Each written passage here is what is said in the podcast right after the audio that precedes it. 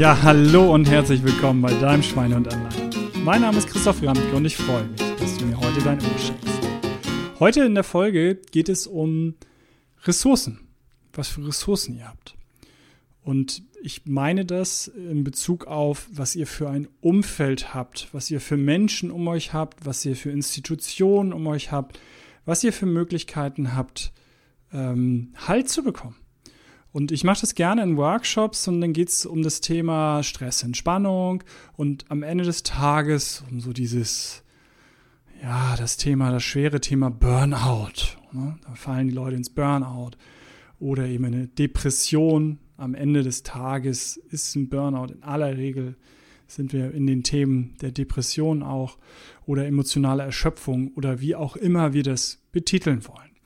Und wenn man Leute befragt, was hat dir Halt gegeben, dass du quasi die Kurve bekommen hast? Also, dass du nicht tief in eine Depression gefallen bist, dass du nicht ins Burnout gefallen bist, dass du nicht emotional völlig erschöpft warst, dann sind es oft irgendwo Ressourcen im Umfeld.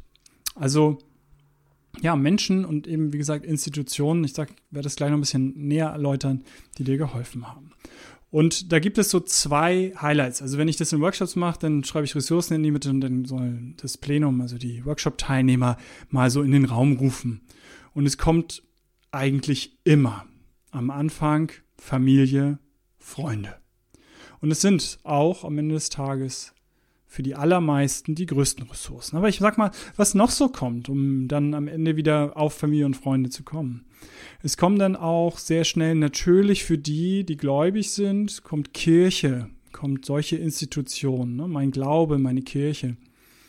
Dann ähm, schnell kommen Hobbys, mein Ausgleich, den ich habe, ne? die Ressource, den Ausgleich, den ich habe. Und dann über Hobbys oft schnell auch mein Verein, mein Sport, mein Verein, es muss ja nicht immer Sport sein, viel ist es aber auch Sport. Und ähm, dann so der große Bereich des Ehrenamts. Und da dann auch nochmal ähm, plastisch gemacht, was heißt denn das? Wenn ich halt wirklich nicht mehr kann und ähm, ähm, kurz davor bin, eben umzukippen, ich wirklich in die Depression reinrutsche, mir alles egal ist, ich äh, alles äh, dann auch irgendwann schleifen lasse, zu Hause bleibe. Ja, im Verein macht es mal. Es dauert keine Woche dann natürlich fragen, äh, fragt dein Team, fragen deine Kollegen, fragen deine ja, Mitstreiter, äh, wo, wo, warst du? Und werden dich anrufen, werden am Ende vor deiner Tür stehen und ähm, dich dann hoffentlich vielleicht eben aus der Situation rausholen, denn du bist nicht alleine, sondern du hast ein Umfeld, eine Ressource, bist eng eingebunden in irgendein Sport, in irgendwas, was du da gemeinsam machst. Und Ehrenamt natürlich dann auch in verschiedenen Funktionen. Einfach in Anführungsstrichen nur als der Teilnehmer einer ehrenamtlichen Gruppe, aber oft ist Ehrenamt dann ja auch, dass man eine Funktion übernimmt. Dass man ehrenamtlich im Sportverein, Trainer, Übungsleiter und da umso mehr, wie viel Halt gibt einem das? Ich habe 20 Jahre war ich ehrenamtlich tätig und habe das wirklich über zehn Jahre für wirklich kein Geld gemacht. Danach bin ich auch nicht mit so Geld überschüttet worden. Aber so als ich dann ähm, Ende des Studiums war, war es schon so, dass ich gesagt habe, ich muss mir da auch irgendwie ein bisschen was für finanzieren. So. Aber letztendlich habe ich das viele, viele, viele Jahre für geldmäßig mehr oder weniger nichts gemacht. Aber ich habe immer schon da gesagt, natürlich kriege ich total viel zurück. Natürlich gibt mir mein Team ganz viel zurück. Dass ich die ähm, im Schwimmen war es ja wirklich auf Wettkämpfe begleite und dahin führe, eine Bestzeit zu schwimmen.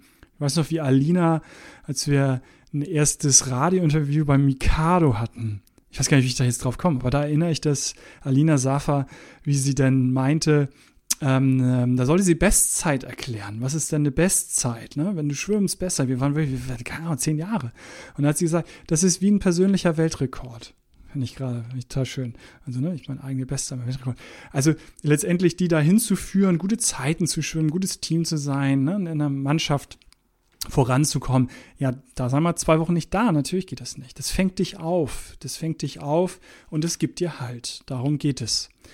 Und ähm, was weitere Ressourcen denn sind, die dann kommen, wenn man dann so weiter tiefer fragt, sind natürlich auch mal Experten. Natürlich kann der Arzt, der Psychologe, die Selbsthilfegruppe, ähm, auch online sehr gerne. Natürlich kann mir das auch Halt geben. Und ähm, was oft glaube ich, unterschätzt wird, sind Kollegen. Also gar nicht, dass wir mit allen Kollegen da gut Freund sind und jeden Abend ein Trinken gehen.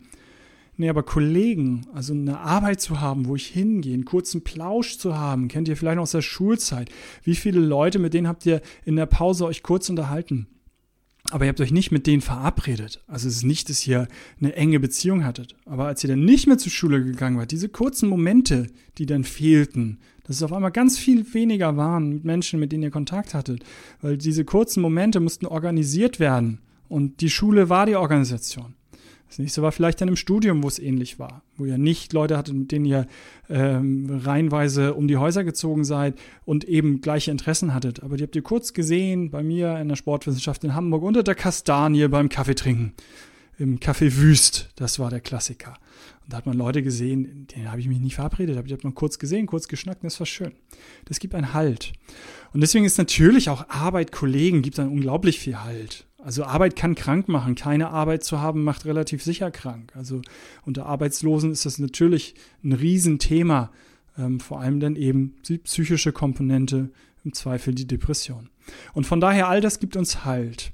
Am Ende aber sind es, wie gesagt, zwei Highlights, Familie und Freunde.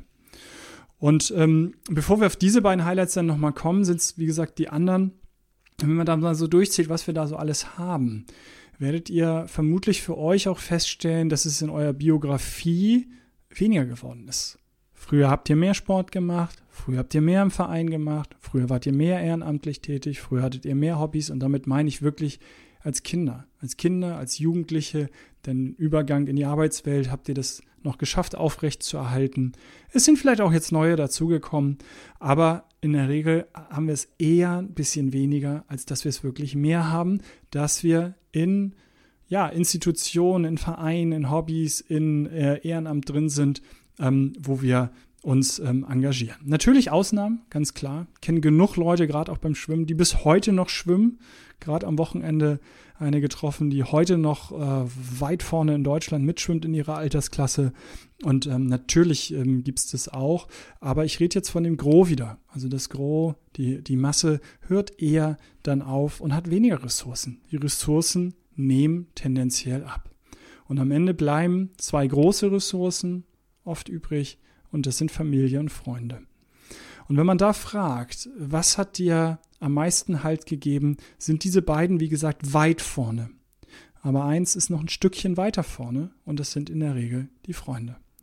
Und dann kommen so, wenn man die ähm, Workshop-Teilnehmer befragt, dann kommt sowas wie, ja, Familie kann ich mir nicht aussuchen, Freunde schon. Und da ist was dran.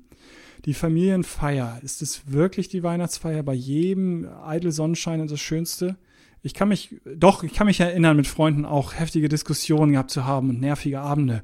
Aber in aller Regel sind Abende mit Freunden schön, ausgelassen, entspannt. Abende mit Familie, nicht immer. Und ähm, von daher ist es, dass Freunde eben dort, ja, dass die Gruppe, ne, das soziale Umfeld ist, was man sich ja eben auch bewusst aussucht und von daher ähm, oft einem noch mehr Halt halt gibt. Und was ist was, was man eher absagt, äh, was man eher nicht absagt, ist natürlich das Familienfest, ist natürlich die Weihnachtsfeier, sind natürlich solche Strukturen, ähm, ja, wo man nicht fehlen darf, nicht fehlen kann. Wieder natürlich Ausnahmen, aber das ist eher, woran man festhält. Und was man eher dann mal eben ähm, absagt, ist das Treffen mit Freunden, weil die haben ja auch großes Verständnis für einen. Also wir sagen, bei diesen großen zwei Ressourcen ist es die Familie, die oft bleibt und die Freunde, die man eher ein bisschen vernachlässigt. Und das ist das große Plädoyer, das eben nicht zu tun, sondern guckt, dass ihr eure Freunde ähm, nicht vernachlässigt. Und das ist oft Arbeit. Arbeit klingt jetzt so negativ. Ne? Ich finde Arbeit übrigens nicht negativ, aber es ist eben, wie gesagt, das Weihnachtsfest steht. Das steht schon heute für die nächsten fünf Jahre mit ein bisschen wechselnder äh, Teilnehmerzahl. So. Aber das Treffen mit den Freunden, steht das jedes Jahr? Habt ihr da feste Anker? Ich fahre jedes Jahr ein paar Tage mit meistens sogar zwei unterschiedlichen Gruppen nach Dänemark. Und das ist fest. Das ist fest, das ist ein fester Anker, das ist toll. Und ähm, das wird sich hoffentlich auch noch in den nächsten Jahren so weiterführen. Und eben in der letzten Folge tatsächlich auch erzählt, mein 30. Dezember. Das mache ich seit 20 Jahren und werde ich vermutlich auch noch die nächsten 20 Jahre machen.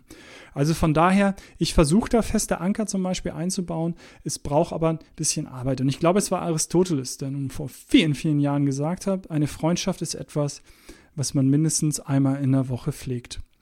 Ähm, ich kann euch nicht sagen, was heute Pflegen einer Freundschaft ist. Ist es die WhatsApp-Schreiben? Ist es das kurze Telefonat? Ist es, keine Ahnung, seinen Facebook-Status zu aktualisieren? Ich habe keine Ahnung. Aber guckt, ähm, dass ihr ähm, eure Freundschaften pflegt. Und das habe ich so ein bisschen das Thema übergeordnet von Eckhard von Hirschhausen. Der hat mal gesagt, in einem, ähm, äh, bei einer Show, bei der ich war bei ihm, hat er gesagt, nimm dir dein Adressbuch und mach rote Kringel. Um so drei Leute, mit denen du dich gerne triffst, bei denen du dich fallen lassen kannst, bei denen du entspannen kannst, bei denen du du selbst sein kannst und triff dich ab und zu mit denen und gucke, dass du das dir organisierst. Und das ist meine, ja, relativ kurze Folge Empfehlung für heute. Mach drei Kringel. Jetzt gleich um gute Freunde, die du hast und organisier mal in den nächsten ein, zwei, drei Monaten, dass du den einen oder anderen davon aufsiehst. Viel Spaß dabei. Und von daher, Gesundheit darf Spaß machen. Euer Christoph und bis demnächst.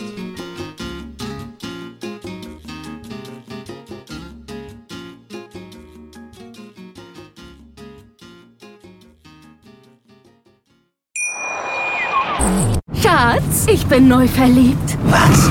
Da drüben. Das ist er. Aber das ist ein Auto. Ja, eben. Mit ihm habe ich alles richtig gemacht. Wunschauto einfach kaufen, verkaufen oder leasen. Bei Autoscout24. Alles richtig gemacht.